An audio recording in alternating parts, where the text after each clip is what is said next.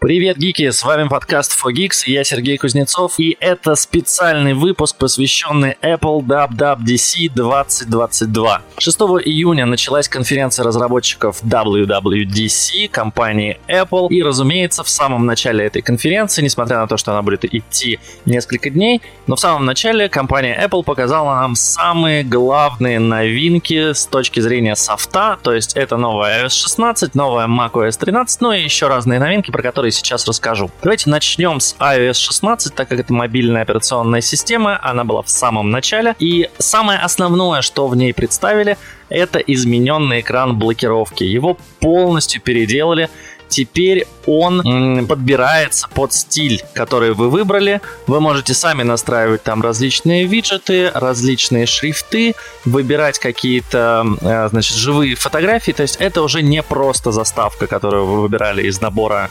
доступных или из э, своих фотографий. Это уже полноценно редактируемый экран блокировки. Вы знаете, это чем-то мне напомнило стиль Material U, э, который сделан в Android, когда у вас, значит, можно настраивать экран блокировки, когда вы можете под ту тему, которую вы выбрали в телефоне, у вас подстраивается, да, весь стиль и весь интерфейс, но здесь э, вы сможете это реально менять сами выводить, например, информацию об активности на рабочей, не на рабочей, точнее, а на экран блокировки прям.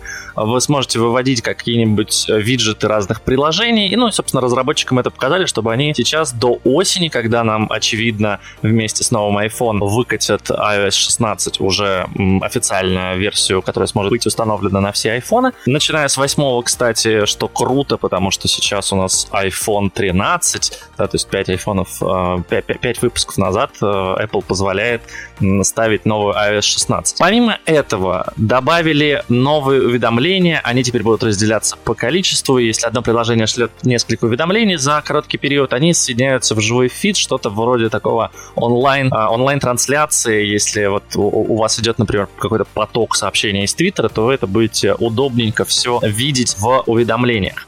Обновили iMessage. На самом деле, мне было странно наблюдать за тем, как обновили iMessage, потому что там появились функции редактирования и удаления сообщений. В целом, ну, это же давно есть уже в Telegram. Понятно, что этого нет в WhatsApp. И понятно, что те, кто пользуется iMessage, наверное, хотели бы пользоваться всеми благами современных мессенджеров, таких как Telegram, и таких, как, наверное, даже мессенджер в одной там социальной сети, в которой тоже можно, в общем-то, удалять и изменять сообщения. Ну что ж, эта функция появилась на в iMessage компании Apple. Круто, классно, не знаю. Я, честно, пользуюсь ей не очень часто. Не очень часто я захожу в этот мессенджер. В основном это приход всяких смс сервисных.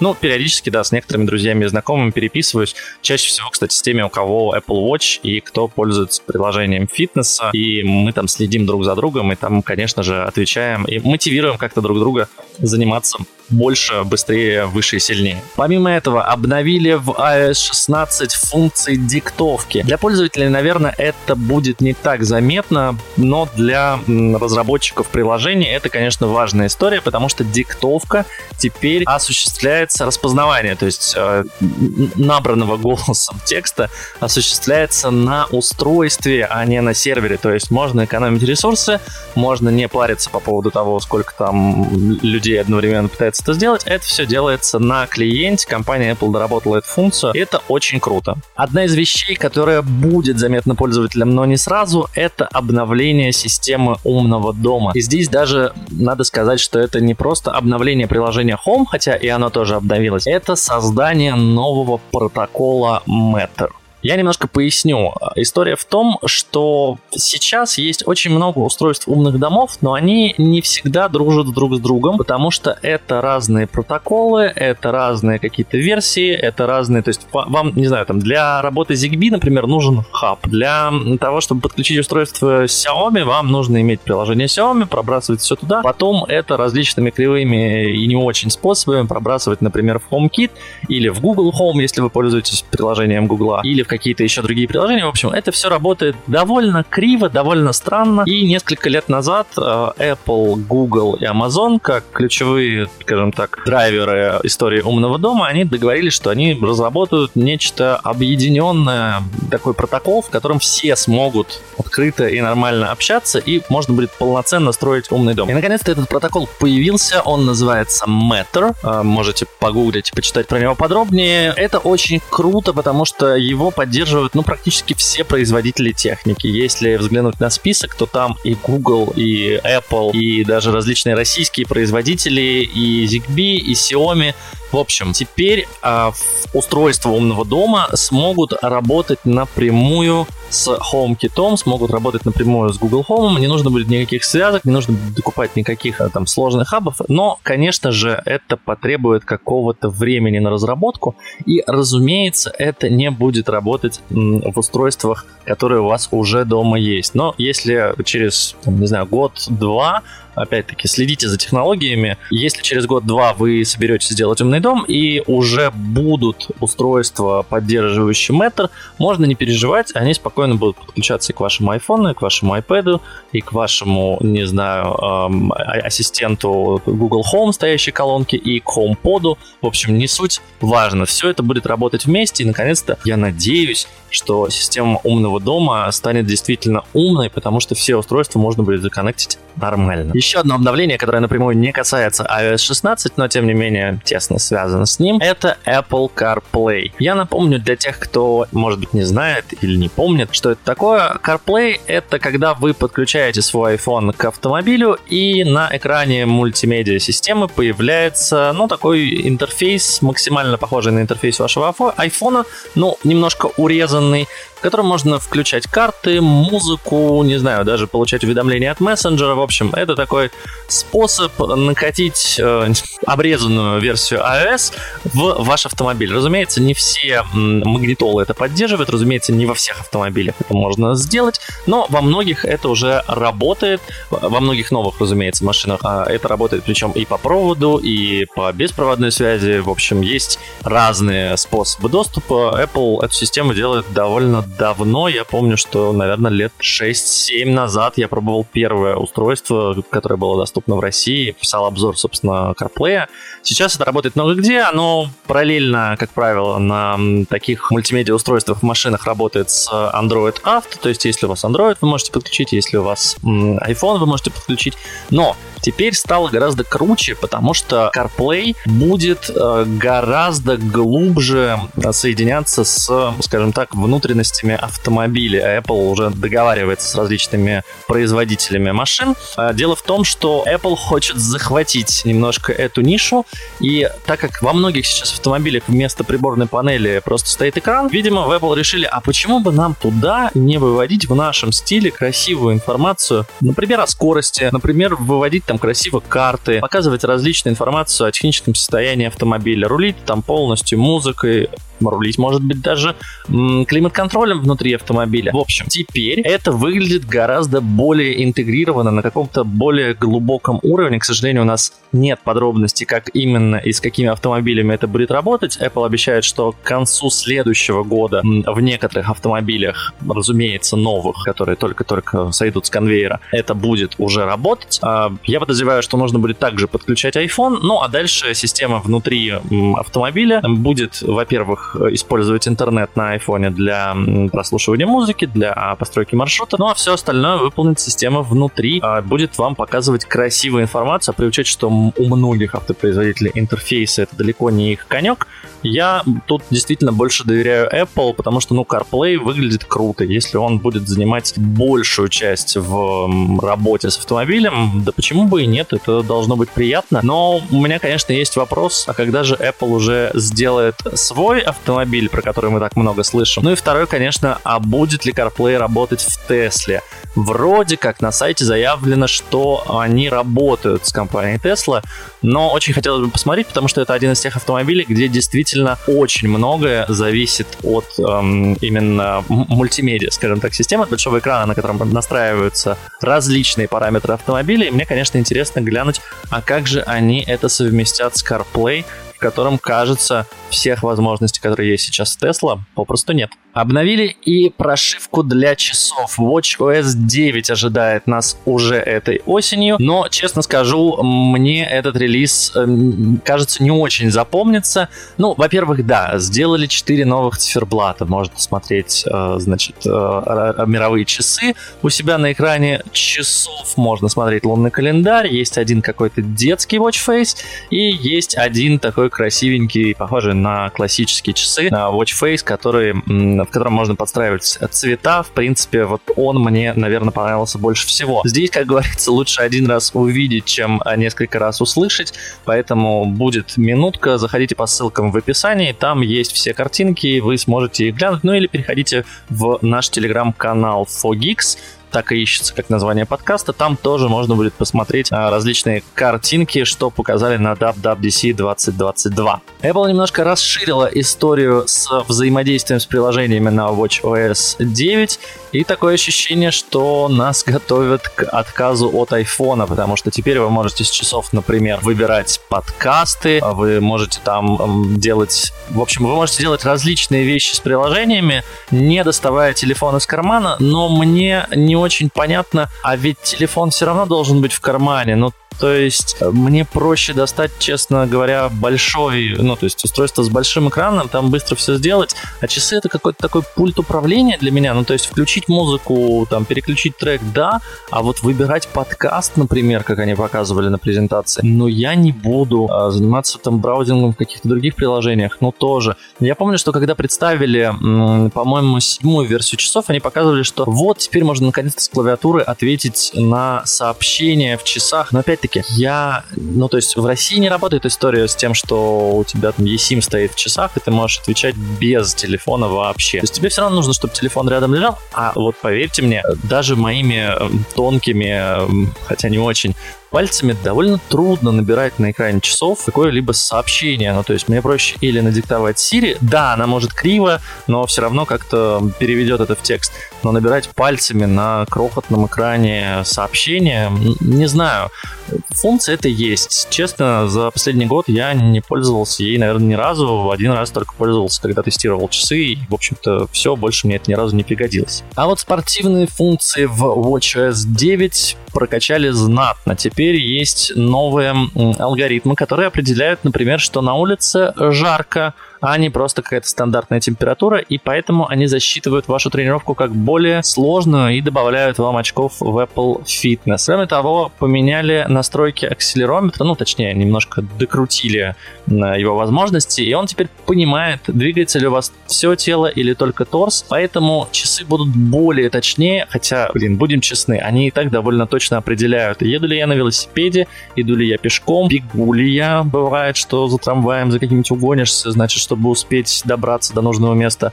И, конечно, часы такие. Записать вам тренировку на улице бег, а ты, значит, стоишь, думаешь, где же моя тройка-то? Надо же проезд оплатить, а не бег тут записывать. Помимо прочего, приложение Fitness теперь будет работать без доступа к часам. Точнее как, если у вас есть часы, то, разумеется, все данные она будет брать с часов, но если у вас часов нет, то, в принципе, датчиков iPhone компании Apple достаточно, чтобы собирать некую статистику. Почему бы и нет? Вы знаете, давным-давно я помню, что уже в Android, например, была история, что там работал шагомер, и вы всегда могли понять, сколько шагов вы сделали за день.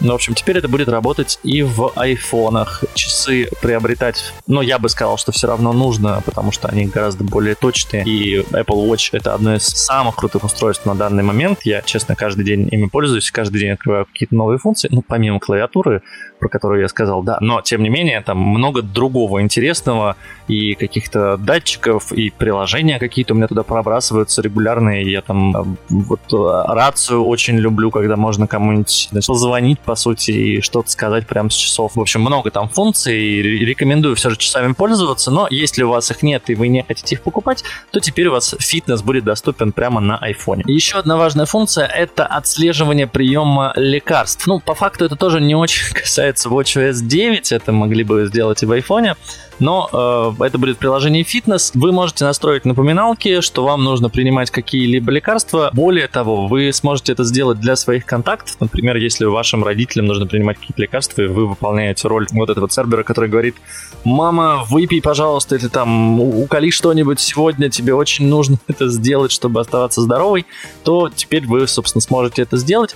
И что круто, они придумали систему, которая будет проверять совместимость лекарств. Я подозреваю, что на русском это работать не будет, но если вбить международное название, то вы можете, соответственно, сначала забить то, что человек принимает регулярно, а потом, если вам нужно какое-то новое лекарство проверить, вы просто его добавляете, и система вам ответит, совместимо ли оно с теми лекарствами, которые человек уже принимает, или нет, и нужно подобрать что-то другое. Пойдем дальше по э, хронологии презентации, и здесь нам почему-то не показали iPadOS, а показали ее немножко позже, но сейчас будет понятно почему. Потому что компания Apple представила новый, ну, я бы сказал, что это One Thing могло бы быть, но нет. Э, новый чип M2. Честно говоря, он круче, чем M1, ну что разумеется, но я бы не сказал, что он круче, чем M1 Pro, что он круче, чем M1 Max и M1 Ultra, разумеется. Это просто обновленный чип M1, и, вероятно, зимой нас ждут новые макбуки на M2 Pro. Но вот сейчас это чип, который на 25%, э, в нем на 25% больше транзисторов, чем в M1. Он э, на 50%, значит, у него быстрее пропускная способность передачи данных внутри чипа. На 35% у него увеличили графические возможности ядер. И э, стандартный M2 гораздо лучше подходит даже для монтажа роликов, чем стартовый M1. И первый чип э, M2 2 появился в ноутбуке MacBook Air. Что интересно, компания Apple отказалась от старого дизайна Air, который был на протяжении, ну, наверное, лет 10, если не больше с нами. Вот этот вот со скошенными краями, когда они всегда показывали, что вот у нас самый тонкий в мире ноутбук. У него там, не помню, 13 или сколько, 11 миллиметров в самой тонкой части. В общем, теперь этой тонкой части нет, и MacBook Air максимально похож на MacBook Pro 14 и MacBook Pro 16, показанные нам осенью 2021 года. То есть он э, равномерно, скажем так, плоский, а, у него он, он довольно тонкий, кстати говоря. То есть я подозреваю, что он, эм, ну, может быть, чуть-чуть толще, чем MacBook Air предыдущего поколения. Но вообще надо проверить. Я не уверен, что он, в принципе, стал толще. Может быть, он остался таким же тоненьким. Но он визуально похож на MacBook Pro 14. И кажется, что действительно MacBook Air тянут в историю с Pro, потому что и M2 здесь подходящий для видеорендеринга, и, собственно, портов. Тут, значит, два Thunderbolt, MagSafe вернули 3,5 мм. Ну, то есть, да, здесь э, на один порт меньше, немножко послабее чип, э, там нет, нет, нет слота для карточек э, SD, для, собственно, картридера. Вот, но в остальном, ну, а почему бы и нет, если вам нужно в дороге поработать, и он тоненький, маленький.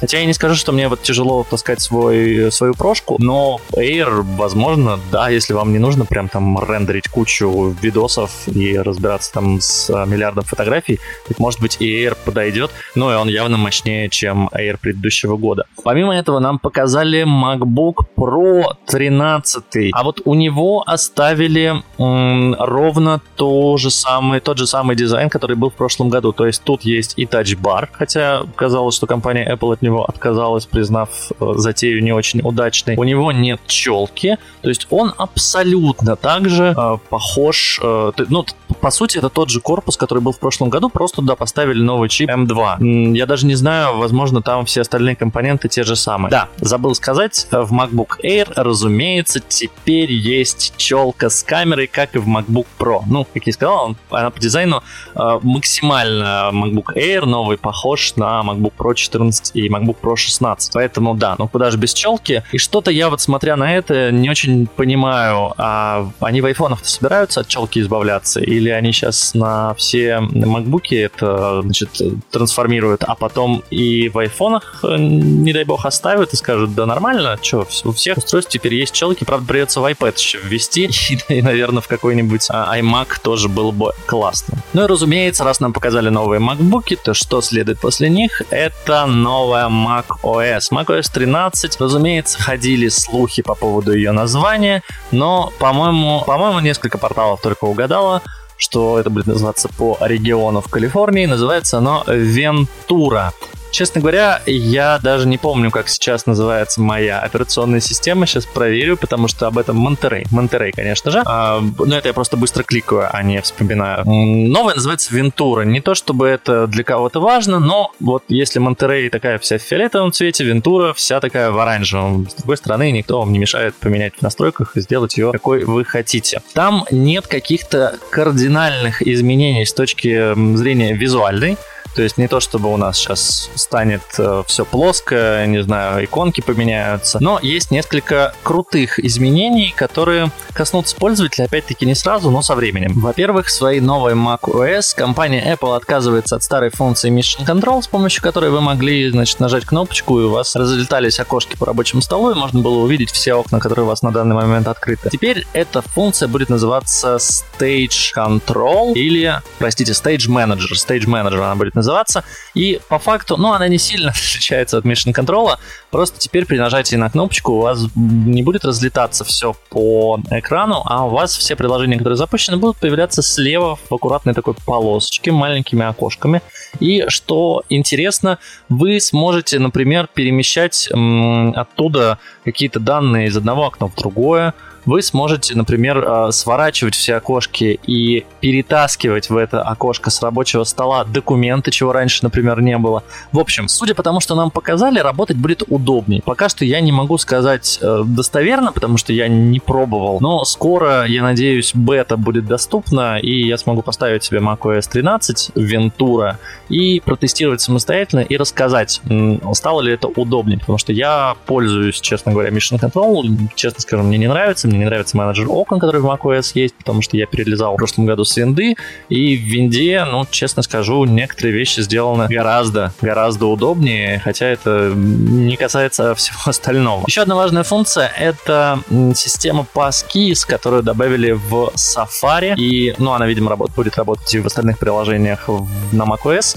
Фишка в том, что пароли для аккаунтов Apple предлагает хранить на устройстве, а не на сервере, а сайтам передавать только только кусочки кода, но по факту захешированные, захешированный пароль, который сайт будет сверять со своим хэшом. Зачем это нужно? Сейчас вы на любом сайте вводите по факту свой пароль, который в процессе ввода, значит, э, переформатируется в хэш, сравнивается с хэшом в базе, и если хэши совпадают, то вас пускают на сайт. Но если вы попадаете на фишинговый сайт, то вы отдаете в чистом виде пароль, эм, собственно, людям, которые не должны его получать. А дальше они идут с этим паролем на другой сайт, вводят там, уже на правильный, разумеется, вводят там ваш пароль и получают доступ к данным, которым им доступ получать-то и не следовало. Здесь же история того, что вы, э, ну, во-первых, вы используете биометрию, эм, то есть вы используете сканер отпечатков или Face ID, ваш пароль в захешированном, зашифрованном виде передается сайту, и если там все совпадает, совпадает, то вас пускает. И довольно круто, что Apple договорилась с Microsoft и Google о том, что они тоже будут внедрять эту историю в своих устройствах. Ну, соответственно, нас скоро ждет небольшая такая революция в истории, скажем так, безопасности данных, при учете, что очень много сливов происходило за последнее время. Мне кажется, что это круто и что это важно. Посмотрим, как это будет реально работать. Э, я очень надеюсь, что это действительно избавит нас от утечек данных. Пароли хранятся только на устройстве никуда не передаются. Звучит классно. Еще одна важная штука, но опять-таки это зависит от разработчиков, смогут ли они и когда они смогут это сделать. А, представили прослойку, которая позволяет рендерить картинку на графическом движке на macOS более эффективно. То есть они по факту предлагают рендерить картинку в низком качестве, а потом ее апскейлить и говорят, что это будет гораздо быстрее, чем а, просто пытаться отрендерить сразу там 4К изображение, например. Звучит э, разумно, показали кусочек, значит, он действительно выглядит классно, но тут, конечно, вопрос большой к разработчикам, потому что никаких AAA -тайтлов на macOS по-прежнему нет. Все игрушки, которые есть, но они довольно посредственные. Я, честно, пробовал, так как я бывший ПК-геймер, э, и, в общем-то, я играю сейчас только на консоли. Благо, он стоит PlayStation 5, благо мне там предзагружены какие-то игрушки, потому что PS Store не работает. И я, я могу во что-то играть, потому что на macOS я, честно говоря, не нашел во что играть. Если вы знаете, во что играть на MacBook, э, и это поддерживает M1, пожалуйста, напишите мне в комментарии в телеграм-канале 4Geeks, не знаю, в чате, куда угодно. В общем, напишите, все мои контакты всегда открыты.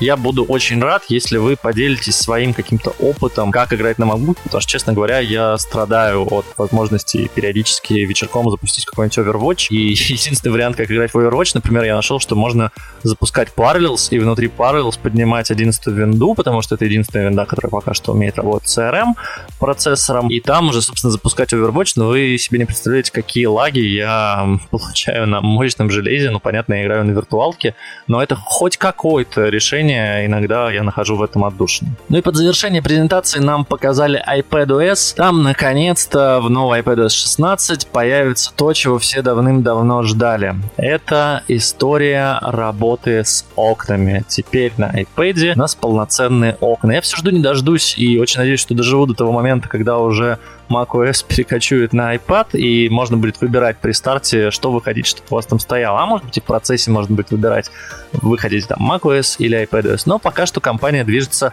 в сторону того, что всячески соединяет устройства друг с другом, развивает историю Continuity, и, конечно, в этот раз представили пару совершенно потрясающих штук. Во-первых, теперь, если у вас устройство в одной сети, вы там разрешили друг другу доступ, это делается довольно просто, надо в настройках просто включить Continuity, то вы сможете курсором с iPad Pro что-то перетаскивать на ваш MacBook или ваш iMac. Звучит круто, выглядит еще круче. Не знаю, как это работает. Я, честно, пробовал работать, когда iPad стоит вторым экраном. На нем просто выводится, ну, по сути, macOS, и там действительно можно работать, перетаскивать всякие окошки и, и, и в них что-то делать. Здесь работает по факту обратная история, когда вы что-то с iPad перетаскиваете какой-нибудь файл файлик, например, в заметках, вы перетаскиваете это на MacBook. Ну, кроме того, э, курсор у вас с iPad перескакивает на macOS. Я так понимаю, что это работает не в режиме, когда вы окошко бросили на iPad с MacBook, а когда вы делаете это наоборот. То есть не нужно ничего подключать, не нужно ничего делать, оно у вас должно работать нативно. Вторая история, которая тоже, на мой взгляд, довольно важна, это приложение Freeform, которое, ну, по факту оно копирует немножко Microsoft Whiteboard, но сделано гораздо круче, и мне кажется, что на iPad это прям must-have. А, это штука для совместной работы, когда вы можете вместе с друзьями, знакомыми, ну, коллегами, конечно же, рисовать, а, писать а, и всячески штормить в одном приложении, в одном пространстве. Мне кажется, что это крутая история с учетом того, что, ну, во-первых, пандемия не закончилась, во-вторых, многие сейчас на удаленке по различным причинам и из других стран там работают. Когда вы можете созвониться, например, по фейстайму и все на одной доске что-то порисовать, написать, почертить, мне кажется, это довольно круто и должно быть очень удобно для работы. Помимо прочего, для Continuity сделали историю того, что iPhone можно подключить к MacBook, ну или к iMac. Я подозреваю, что это тоже будет работать. Можно подключить его как э, камеру. То есть в MacBook исторически очень плохая камера, хотя в последних прошках наконец-то вроде сделали 1080p или даже что-то получше, но по-прежнему она у нее плохая светосила, она довольно стрёмно снимает, и, ну, условно, для какого-нибудь там коротенького зума это подойдет. А вот если вам нужно хорошо там интервью сделать или вовсе, не знаю, записать себя на видео, какой-нибудь вебинар вы делаете, то, конечно, она не подойдет. iPhone можно теперь подключить в качестве веб-камеры и созваниваться по Zoom со своими коллегами и друзьями. Причем очень крутую фишку нам показали. Если у вас iPhone Pro, то вы сможете включить, что основная камера будет снимать вас, а ультраширокую треугольная, например, может снимать ваш стол, причем это в тот же самый момент происходит, то есть одновременно две камеры работают, и вы можете показывать, например, что-то руками на столе, ну, допустим, вы там представляете какое-нибудь устройство и хотите друзьям показать, а, не знаю, новый квадрокоптер, который вы купили, вы сможете это делать одновременно, не нужно будет там поворачивать никакую камеру, вы просто прикрепили iPhone к MacBook, и да, для этого прикрепления компания поработала с несколькими значит, брендами, Разумеется, у них не будет, по-моему, у них не будет фирменной штуки, но будут аксессуары Белкина и других компаний. И подозреваю, что они будут стоить в районе 100 долларов, но, может быть, даже и дороже. Подводя итог, э, могу сказать одно. Жаль, конечно, что нам не показали очки, про которые так много было разговоров, но вот сейчас аналитики сходятся в том, что, наверное, нам покажут их в начале 23 года, потому что, ну, в принципе, в этом году уже будет много анонсов. Нам должны новые MacBook Pro показать, и новые iMac, наверное, должны показать, и iPhone новые, разумеется, нас ждут и часы, и, может быть, наушники там какие-нибудь обновят. Ну, в общем, анонсов в этом году уже будет много. Единственное, когда могли бы показать эм, очки, это был как раз WWDC, но раз их не показали, то, скорее всего, их перенесли на следующий год и из-за проблем с чипами, и из-за того, что не, не очень, кажется, успевают они их сделать. Поэтому в этот раз вот такая вот больше софтверная, конечно, презентация, хотя чип M2, новый MacBook Air, все это выглядит очень круто. Я, честно, буду очень ждать осени, чтобы потестить финальную версию продуктов, но и постараюсь поставить бета-версии этим летом. Ну а конференция Apple WWDC 2022, она продолжается. Следите за новостями, читайте на сайте itzin.ru, слушайте подкаст 4Geeks. Мы еще обязательно затронем историю WWDC, если будет там что-то интересное. Я думаю, что в ближайшие пару дней они что-то еще представят разработчикам, о чем нам тоже, нам, обычным пользователям, стоит знать. С вами был Сергей Кузнецов, подкаст 4Geeks. Подписывайтесь, если еще этого не сделали. Но это был спешл по поводу старта Apple WWDC 2022 года. Пока-пока.